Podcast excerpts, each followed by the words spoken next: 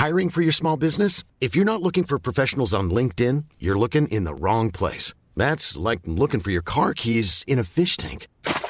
LinkedIn helps you hire professionals you can't find anywhere else, even those who aren't actively searching for a new job but might be open to the perfect role. In a given month, over 70% of LinkedIn users don't even visit other leading job sites. So start looking in the right place. With LinkedIn, you can hire professionals like a professional. Post your free job on linkedin.com slash people today. Burrow's furniture is built for the way you live. From ensuring easy assembly and disassembly to honoring highly requested new colors for their award-winning seating, they always have their customers in mind. Their modular seating is made out of durable materials to last and grow with you. And with Burrow, you always get fast, free shipping. Get up to 60% off during Burrow's Memorial Day sale at burrow.com slash ACAST. That's burrow.com slash ACAST. burrow.com slash ACAST. Millions of people have lost weight with personalized plans from Noom, like Evan, who can't stand salads and still lost 50 pounds. Salads generally for most people are the easy button, right? For me, that wasn't an option. I never really was a salad guy. That's just not who I am. But Noom worked for me. Get your personalized plan today at Noom.com. Real Noom user compensated to provide their story. In four weeks, the typical Noom user can expect to lose one to two pounds per week. Individual results may vary. Vous écoutez Build Yourself, le podcast qui vous aide dans votre développement personnel. Si vous cherchez à devenir une meilleure version de vous-même et à prendre le contrôle de votre vie, vous êtes au bon endroit.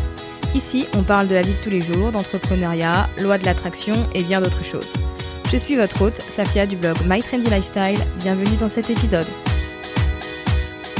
Bonjour tout le monde, bienvenue sur Build Yourself. Je suis contente de vous retrouver après cette petite semaine de coupure vous n'avez pas eu d'épisode la semaine dernière parce que j'étais bloquée du dos.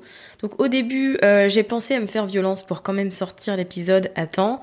Et il s'avère que euh, je suis tombée sur l'épisode de Laura de Bien dans ta boîte qui s'appelle La non-violence envers soi quand on est entrepreneur. Et cet épisode, j'ai l'impression qu'il était enregistré pour moi. Bien évidemment, ce n'était pas le cas, mais j'ai vu cet épisode comme un signe de l'univers me disant de ralentir et d'arrêter un peu parce qu'on a tendance à maltraiter notre corps quand on est entrepreneur, ce qui est absolument une mauvaise chose. Mais je pense que c'est dû au fait que notre entreprise dépend de nous, que tout repose sur nos épaules. Donc forcément, on a du mal à prendre du recul, à prendre des pauses parce qu'on se dit qu'en attendant, les choses n'avancent pas. Donc on se met beaucoup de pression et je pense que c'est pour ça qu'au départ, j'allais vraiment me forcer à travailler en en étant bloqué euh, du dos parce que je voulais que les choses sortent. Je voulais être au rendez-vous comme d'habitude, alors qu'au final, euh, ce n'est pas grave de manquer une publication, ce n'est pas grave de prendre du temps pour soi, c'est même une bonne chose d'ailleurs, d'autant plus quand on est malade ou quand on est, euh, quand on va pas bien. Voilà. Donc je commence cet épisode avec une petite morale. Je vous invite à aller écouter l'épisode de Laura parce que je l'ai trouvé très intéressant et très juste. Alors pour l'épisode d'aujourd'hui, j'avais envie qu'on parle de site internet, de blog, parce que quand on est entrepreneur, c'est souvent notre euh, plateforme principale. C'est l'endroit où se trouve la plus grande quantité d'informations euh, pour nous, pour notre audience, sur nous et euh, sur nos prestations ou nos produits. Et pourtant, eh bien, c'est souvent la plateforme qui est la plus négligée. On est euh, très à cheval sur nos comptes sur les réseaux sociaux, Instagram, Facebook. On fait en sorte qu'ils soient régulièrement à jour, qu'ils soient visuellement attrayants, qu'ils correspondent à notre personne. Et pourtant, nos sites internet, eh bien, on les actualise deux fois par an et encore. Donc pour aujourd'hui, je me suis dit que ce serait bien de vous partager quatre choses que vous pouvez faire dès aujourd'hui pour donner un petit coup de neuf à votre blog. Avant ça, je vais lire l'avis du jour qui est laissé par Koudedia qui dit merci. Ton blog m'aide beaucoup, moi qui me lance dans cette aventure. Je suis heureuse de t'avoir trouvé et ton podcast est top. Donc encore une fois, merci beaucoup. Merci à toi, Koudedia, d'avoir pris le temps de laisser cet avis et de me faire savoir que tu apprécies ce que je produis. Ça me fait super plaisir. Vous aussi, si vous ne l'avez pas encore fait, n'hésitez pas à laisser un avis euh, sur Apple Podcast et 5 étoiles. Ça vous permettra de soutenir Build Yourself totalement gratuitement. Et moi, ça me permettra aussi de lire l'avis que vous laissez dans un épisode.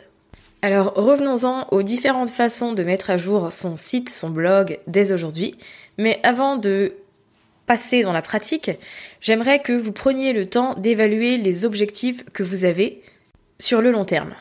Avant de commencer à faire des modifications, demandez-vous comment vous voyez votre site dans un an, dans trois ans ou même dans cinq ans. Est-ce que vous bloguez pour partager votre côté créatif parce que vous êtes une graphiste? Est-ce que vous bloguez dans le but de partager vos passions? Est-ce que vous bloguez pour gagner de l'argent? Est-ce que vous voyez ça comme une plateforme qui va vous aider à développer votre visibilité? C'est vraiment important de mettre des mots sur toutes ces choses et d'être très clair. Faites également le point pour voir si votre site actuel correspond à votre personal branding. Parce que si ce n'est pas le cas, il y aura quelques modifications à faire de ce côté-là. En fait, prendre le temps de clarifier un peu les choses et surtout vos intentions, ça vous permettra d'aligner les changements avec vos objectifs. De cette manière, vous serez sûr que dans six mois, vous n'aurez pas envie de rechanger des choses parce que vous n'aviez pas pris en compte un élément quand vous avez décidé de faire des changements la première fois. Donc au moins, avec ce type de questions, avec le fait de se poser pour prendre quelques minutes, vous êtes sûr sur la stratégie que vous allez mettre en place concernant votre site internet. Alors la première chose qui va nécessiter des changements de votre part, c'est une chose que vous pouvez faire dès aujourd'hui, dès la fin de l'écoute de cet épisode, c'est de mettre à jour vos anciens articles de blog. Alors je ne sais pas pour vous, mais pour ma part, je blogue depuis euh, 2020, donc ça fait 4 ans. J'ai commencé à bloguer en 2016 et je vous avoue qu'il y a un tas d'articles sur mon blog et que je ne suis pas, que je n'étais pas revenue sur les articles du début depuis, bah depuis qu'ils avaient été écrits en fait. Pour tout vous dire, c'est quand euh, j'ai changé le design de mon site l'année dernière que je suis repassée par mes anciens articles et euh, que j'ai été un peu effrayée. Parce qu'ils n'avaient pas été mis à jour depuis euh, plusieurs années. Et aussi comme le design du site avait changé, tout n'était pas à sa place. Ce sont des articles qui sont sur Pinterest, qui continuent à générer du trafic aujourd'hui et que donc euh, certaines personnes visitent ces articles. Et j'avais un peu honte, je dois vous l'avouer, de me dire que en arrivant sur mon site, on trouvait du contenu comme celui-là, parce que je, je m'attarde tellement sur le contenu. Enfin, aujourd'hui, je fais très attention à la mise en page. J'essaie de faire en sorte que les choses soient agréables, que les photos soient bien choisies, etc. Et quand je suis tombée sur les anciens articles, j'ai eu très honte. Donc je me suis dit que j'allais commencer par faire un relooking de tous mes anciens articles. Donc la première chose que j'ai fait, c'est de changer les photos, de changer tous les visuels qui étaient sur ces articles-là. Alors il faut savoir que j'ai commencé à utiliser Pinterest très tôt dans ma carrière de bloguesque. Et euh, donc à l'époque, mes euh, images de blog étaient en fait mes épingles Pinterest directement. Aujourd'hui, ce n'est plus le cas. Je mets de véritables photos et je mets mes épingles dans l'article, mais euh, je les cache. Donc on les voit que si on utilise l'extension de navigateur. Donc j'ai commencé par ajouter des photos à proprement parler dans chaque article. Donc mes photos, je les trouve sur le site Unsplash. Je les trouve également sur Ivory Mix. Alors elle a des photos gratuites et des photos payantes. Personnellement, je paye l'abonnement, donc j'ai accès à une véritable bibliothèque de milliers de photos. Je pense qu'il y en a plus de 1000, ouais.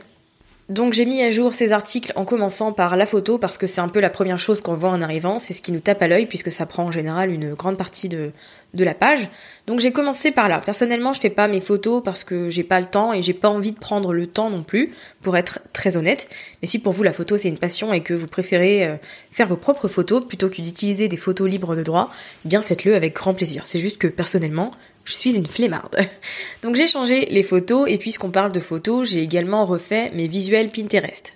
Évidemment, ça prend du temps, tout ce que je vais vous dire dans cet épisode aujourd'hui, mais c'est pas quelque chose que vous allez faire en une journée. Vous le ferez au fur et à mesure. Moi, il y a encore des articles aujourd'hui que je dois mettre à jour, mais je le fais euh, quand j'ai un peu de temps et euh, souvent en fin de journée.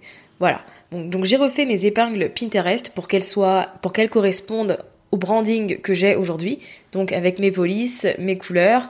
J'en ai fait plusieurs parce que personnellement, je recommande d'avoir vraiment beaucoup d'épingles. Je recommande d'avoir 5 épingles pour chaque article. Donc j'ai recréé des visuels Pinterest que j'ai insérés dans l'article. J'ai un petit cadeau gratuit euh, Pinterest à télécharger sur le blog, je vous mettrai dans les notes de l'épisode. C'est un audit en fait qui vous permettra de voir si euh, votre profil, votre compte est à jour, si tout est ok de votre côté. Donc si vous voulez le télécharger, c'est dans les notes de l'épisode. Donc une fois que côté visuel c'est tout bon, c'est terminé, je passe à la mise en page et au référencement. Très honnêtement, quand j'ai commencé à bloguer, le référencement c'était absolument pas une de mes préoccupations. Je pense que d'ailleurs j'ai dû apprendre ce terme six mois après avoir créé mon blog. Je ne savais pas ce que c'était.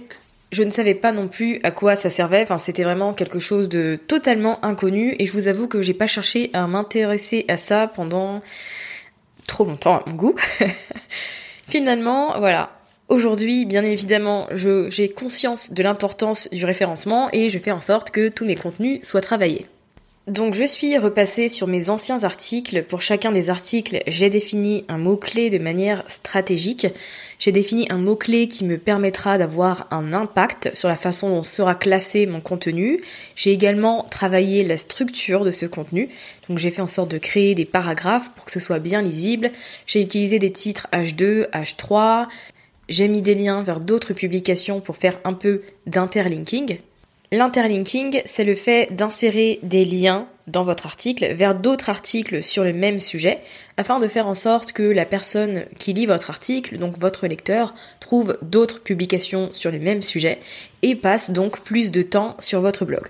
Donc si euh, j'ai un article sur la couture par exemple et que j'ai d'autres articles qui parlent de créer un patron euh, et d'autres techniques pour coudre, eh bien je peux mettre les liens de ces articles dans mon article sur la couture parce que c'est lié et ça pourra forcément intéresser. Donc c'est l'interlinking. Personnellement, je vous recommande de le faire vraiment dans chaque article. Si vous pouvez mettre au moins deux liens dans chaque article que vous publiez, franchement, c'est top, c'est super. Alors quand je retravaille le référencement de mes articles, je me base sur l'extension Yoast SEO, mais je ne suis pas non plus les indications à la lettre parce que tout n'est pas véridique. J'ai regardé plusieurs vidéos sur le référencement en général, mais il y en a une qui m'a interpellée qui est de Lucie Rondelet, que je vous mettrai dans les notes de l'épisode, et elle fait un petit comparatif. Donc ces articles, certains de ces articles sont bien classés sur Google, et pourtant, euh, en comparant avec Yoast, les résultats ne sont pas bons, elle n'a pas des feux verts partout. Ça ne l'a absolument pas empêché d'être en première page sur Google. Donc euh, l'idée c'est que oui, Yoast c'est bien pour indiquer les choses, pour avoir un, une sorte de référence, mais il ne faut pas prendre au pied de la lettre tout ce que recommande l'extension. Voilà. Donc une fois que ça c'est fait, je suis passée au titre de mes articles. Les titres, c'est vraiment très important. Pourquoi? Eh bien parce que c'est un des éléments qui va faire que les gens vont cliquer pour lire votre contenu ou pas. Donc en soi, c'est vraiment euh, la première chose sur laquelle il faut s'attarder. Donc j'ai fait en sorte de euh, retravailler mes titres pour qu'ils suscitent de l'intérêt et de la curiosité. Donc ça donne des titres comme ce que vous ne savez pas sur telle chose, l'élément numéro 1 à savoir pour quelque chose. Ce sont des titres qui fonctionnent vraiment pas mal, tout comme euh, les titres qui annoncent des listes, par exemple 15 choses à faire pour euh, avoir une maison organisée, 5 astuces pour être du matin, 10 choses que vous ne savez pas sur la vente, la vente en ligne, etc. Quand il y a un numéro et que c'est euh, sous forme de liste d'étapes en gros, ça fonctionne très bien aussi, il faut le savoir. Une fois que j'ai actualisé tous les titres, que je les ai rendus plus cliquables entre guillemets, je suis passée à la création, à la rédaction de conclusions parce que euh, j'en écrivais pas du tout avant. Alors que finalement, c'est un bon moyen de faire un petit récapitulatif, d'autant plus si le contenu est très long. C'est aussi pratique pour les personnes qui veulent aller directement à l'essentiel, j'ai envie de dire, qui lisent les grandes lignes du poste et qui peuvent lire la petite conclusion pour avoir une idée globale des informations qui sont partagées. C'est toujours pas mal. Donc ce que j'ai fait du coup, c'est que j'ai travaillé des conclusions qui récapitulent chaque partie euh, mentionnée dans l'article et j'ai également fait en sorte d'insérer un appel à l'action. Donc soit pour euh, partager l'article, soit pour s'inscrire à ma newsletter pour obtenir un certain cadeau gratuit, soit j'ai envoyé vers, un autre article sur le même sujet qui vient compléter celui-là. Et ce que j'ai fait bien entendu, c'est que j'ai veillé à ce que chacun des articles finisse par une question afin d'engager l'échange et la discussion avec mes lecteurs et mes lectrices. Et dans l'ensemble, euh, j'ai veillé à ce que chacun de mes articles reprenne tous les éléments que je viens de vous citer, tout n'est pas encore fini, bien évidemment, puisque comme je vous le dis, c'est un travail qui se fait euh, au fur et à mesure. Mais pour le coup, euh, ça vous permet d'être tranquille pour l'avenir. Ce que j'ai fait ensuite, c'est que je me suis attardée sur la page à propos de mon site. Alors, je ne sais pas si vous le savez, mais votre page à propos, c'est la page la plus visitée de votre blog. Vous écoutez ce podcast Build Yourself parce que vous êtes entrepreneur ou parce que vous voulez l'être. Donc, vous êtes la personne derrière votre entreprise et il est important que les gens le voient. Je vous l'ai déjà expliqué dans l'épisode sur le personal branding, mais c'est vraiment important de mettre en avant votre personne. La vérité, c'est que vous n'êtes pas toute seule, vous n'avez pas le monopole euh, de l'activité en ligne dans votre niche. Il y a plein de gens qui font la même chose que vous. Et ce qui va vous différencier de toutes ces personnes, c'est votre personnalité. C'est ce qui va faire votre unicité, votre authenticité. Donc c'est vraiment important que vous mettiez qui vous êtes en avant pour que les personnes qui consultent votre blog se reconnaissent en vous, s'identifient à vous et euh, établissent une sorte de connexion. Donc la première chose à savoir pour repimper entre guillemets votre page à propos, c'est que écrire des paragraphes et des paragraphes, ça ne sert à rien. On vit euh, dans une société où on veut les informations tout de suite. On n'a pas le temps, on veut tout tout rapidement. Donc la majorité des gens qui vont cliquer sur votre page à propos ne vont pas lire l'entièreté de cette dernière si c'est vraiment trop long. Le mieux c'est vraiment de rendre les choses attractives et d'aller à l'essentiel, de fournir euh, les informations directement. Donc ce que je vous recommande pour parler un peu de vous, c'est d'écrire comme si vous vous adressiez à un ami, que vous lui expliquez ce que vous faites, pourquoi vous le faites et surtout pour qui vous le faites. Donc dans votre rédaction, faites en sorte de vous adresser à une personne seulement, à votre client idéal. Alors bien sûr, vous allez parler de l'aspect professionnel, mais si vous voulez qu'on se souvienne de vous, il faut partager des éléments personnels. Bien sûr, c'est souvent gênant de parler de soi, on a peur que ça n'intéresse pas, mais ce que je vous conseille, c'est de le faire d'une manière amusante et interactive. Donc euh, vous pouvez par exemple euh, faire un petit quiz faire un petit, euh, des petits faits rapides et insolites sur vous. Vous pouvez créer une, espèce de galerie d'images où vous allez partager des photos un peu de votre quotidien, je sais pas, de votre chien, euh, de votre espace de travail, etc. L'idée c'est d'apporter les informations d'une manière qui soit assez originale et euh, qui change un peu, qui rende les choses beaucoup plus amusantes. Voilà. Et puisque je vous le rappelle, c'est une des pages les plus consultées de votre site, de votre blog, est important de mettre un cadeau gratuit sur votre page à propos. Cela permettra de garder une trace des personnes qui consultent cette page. Ça permettra de garder les lecteurs passagers, pourquoi pas en lecteurs fidèles, en abonnés, en futurs clients. L'idée, c'est vraiment de profiter de l'instant pour proposer à votre lecteur d'aller plus loin. Si votre lecteur a consulté votre page à propos, qu'il a lu des faits assez drôles sur vous, le fait que vous soyez connu pour telle chose, qu'on vous appelle comme ça dans votre famille parce que cet événement est arrivé, etc., en fait, ça va créer une sorte de lien. Et si vous lui proposez ensuite d'échanger d'un point de vue beaucoup plus personnel et plus direct, il y a de grandes chances que la personne accepte. Donc mettre un cadeau gratuit euh, sur cette page, c'est vraiment pas une mauvaise idée. L'élément suivant sur lequel il faut se concentrer après avoir retravaillé ses articles et sa page à propos, c'est d'analyser les différents entonnoirs que vous avez sur votre blog. Si vous êtes entrepreneur, vous savez que la liste d'emails, c'est un des outils les plus importants pour votre business et je dirais même que c'est un indispensable. Il est vraiment indispensable d'avoir une liste d'emails quand on veut développer un business en ligne. Donc pour développer votre liste d'emails, vous insérez des formulaires à différents endroits de votre blog, des formulaires qui contiennent un cadeau gratuit. Et l'idée ensuite ici, c'est de vérifier que tout fonctionne toujours très bien. J'ai sur mon blog des cadeaux gratuits créés en 2017 par exemple. Aujourd'hui, ils ne sont plus très raccords avec mon activité, avec ce que je fais, donc je les ai soit enlevés, soit actualisés. J'ai également refait tous mes formulaires afin qu'ils concordent avec mon branding actuel.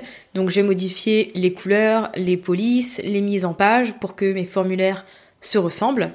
Et ensuite, j'ai vérifié que tous les emails qui sont envoyés à partir de ces formulaires sont bien à jour.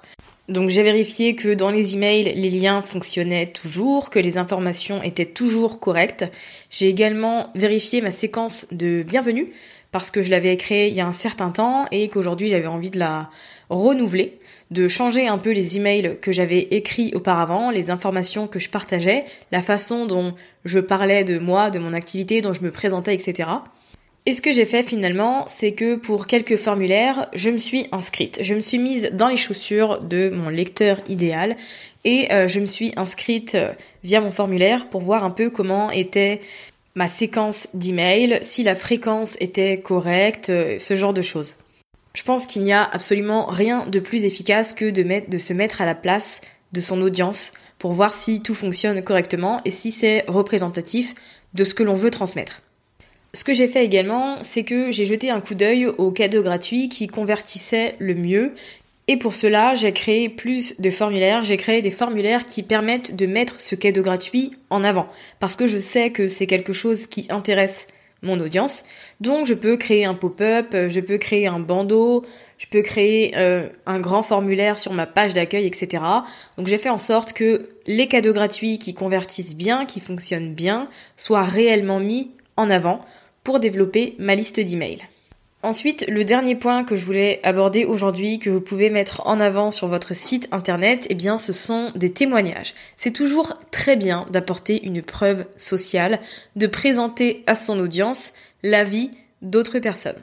En fait, c'est très humain de d'avoir besoin de l'avis des autres avant de prendre une décision. Moi-même, je consulte très régulièrement les avis. Bien sûr, ce n'est pas ce que je vais suivre à 100%, mais ça me donne toujours une idée de ce à quoi je peux m'attendre, surtout si les avis concordent. Donc c'est bien d'avoir des avis de clients sur sa page de vente, mais c'est aussi bien d'avoir des avis d'abonnés, de lecteurs et autres sur son blog, directement sur son blog. Donc par exemple là avec mon podcast, ce que je vais faire dans les jours à venir, c'est que je vais ajouter sur la page de mon podcast des témoignages, des avis qu'ont laissé des auditrices. Donc je vais pas en mettre 15 000, je vais un peu saupoudrer entre guillemets ma page podcast d'avis. Donc sur la page, je vais en mettre deux maximum, je pense. Et ça permettra aux personnes qui découvrent Build Yourself via mon site de se faire une idée de ce que pensent les gens de euh, mes épisodes. Donc vous pouvez tout à fait ajouter des témoignages d'anciennes clientes sur votre blog, sur la page par exemple où il y a vos services, sur la page où il y a votre portfolio, c'est toujours bien, ça apportera énormément de valeur. Sinon ce que vous pouvez faire, c'est euh, partager l'avis de vos lecteurs, de vos lectrices. C'est bien aussi de mettre en avant que vous créez un contenu de qualité, que les gens l'apprécient, et ça ne pourra que jouer en votre faveur. Maintenant, euh, ce qu'il faut savoir, c'est que plus il y a de données, de métriques dans le témoignage dans la vie, mieux c'est en fait. Ça permet de se faire une idée concrète des informations partagées. Donc si vous avez une formation sur Instagram par exemple, vous pouvez demander à une de vos clientes de vous rédiger un avis en mettant des métriques.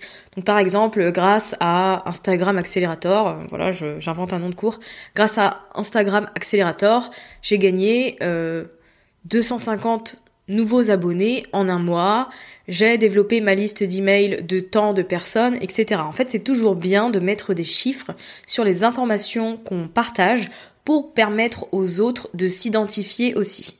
Quand on voit les résultats qu'obtiennent les gens, ça nous inspire et puis ça nous fait comprendre qu'on est capable aussi d'obtenir ce résultat. Donc n'hésitez pas à partager des témoignages sur votre blog à divers endroits, que ce soit de lectrices, d'abonnés à votre newsletter, donc par exemple mettre en avant le fait que vous partagez un contenu totalement exclusif, et pourquoi pas euh, des témoignages de clientes, de coachés ou autres sur votre page de service. Voilà, c'est un peu l'idée.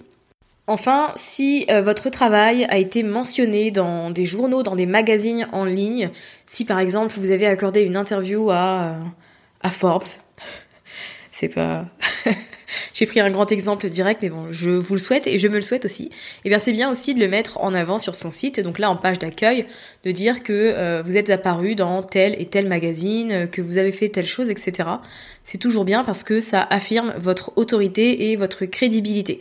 Donc toujours apporter des preuves comme ça c'est quelque chose qui va vous aider à montrer qui vous êtes de quoi euh, vous êtes capable et qui va appuyer votre expertise Nous sommes arrivés à la fin de cet épisode, donc je vais vous faire un petit récap parce que j'ai beaucoup parlé peut-être aujourd'hui. Donc euh, ce que je vous conseille de faire, c'est de commencer par mettre à jour vos articles de blog, donc travailler les visuels, travailler de nouvelles épingles Pinterest, Travailler le référencement de vos articles, structurer votre contenu, choisir les bons mots-clés, changer les titres pour que les gens aient tendance à cliquer plus facilement. Il faut que ça suscite de l'intérêt, il faut que ça suscite de la curiosité. Pensez également à ajouter des conclusions. Ensuite, travaillez bien votre page à propos parce qu'elle est très importante. Donc parlez de ce que vous faites, de pourquoi vous le faites, pour qui vous le faites, et parlez aussi de vous. Partagez des faits personnels pour que les gens puissent se reconnaître et s'identifier en la personne que vous êtes. Faites ensuite le tour des différents formulaires qu'il y a sur votre blog. Vérifiez que tout fonctionne très bien, que les liens sont corrects, que les informations dans les emails sont toujours d'actualité et créez plus de formulaires pour les cadeaux gratuits qui fonctionnent le mieux. Enfin, pour développer votre business, pour affirmer votre autorité, partagez des témoignages de lectrices, d'abonnés et de clientes et mettez-en à plusieurs endroits de votre blog. J'espère que cet épisode vous a plu et vous aura donné envie de mettre un petit peu à jour votre site internet parce que comme je vous le dis, c'est un peu la plateforme qu'on délaisse alors que c'est notre plateforme principale. Si vous avez apprécié cet épisode, n'hésitez pas à le partager sur les réseaux sociaux en me mentionnant pour que je puisse le voir. Donc à @mytrendylifestyle. Alors tout ce que j'ai dit dans cet épisode est retranscrit à l'écrit sur mon site, donc mytrendylifestyle.fr et vous aurez également les ressources que je vous ai mentionnées tout au long de cet épisode. Donc je vous souhaite une belle fin de journée ou de soirée en fonction du moment où vous m'écoutez et je vous dis à la semaine prochaine pour un nouvel épisode de Build Yourself.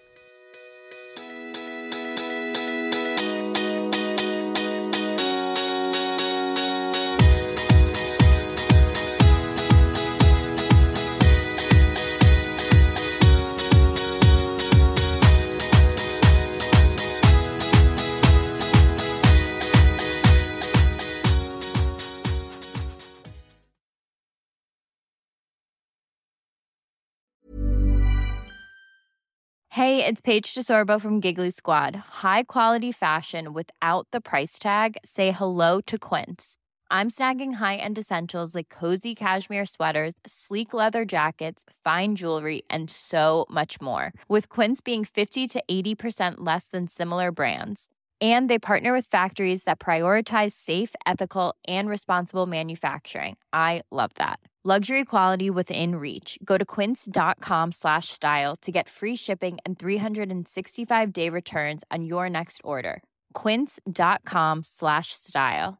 Mom deserves the best, and there's no better place to shop for Mother's Day than Whole Foods Market. They're your destination for unbeatable savings, from premium gifts to show-stopping flowers and irresistible desserts. Start by saving 33% with Prime on all body care and candles. Then get a 15-stem bunch of tulips for just $9.99 each with Prime. Round out Mom's menu with festive rosé, irresistible berry chantilly cake, and more special treats. Come celebrate Mother's Day at Whole Foods Market.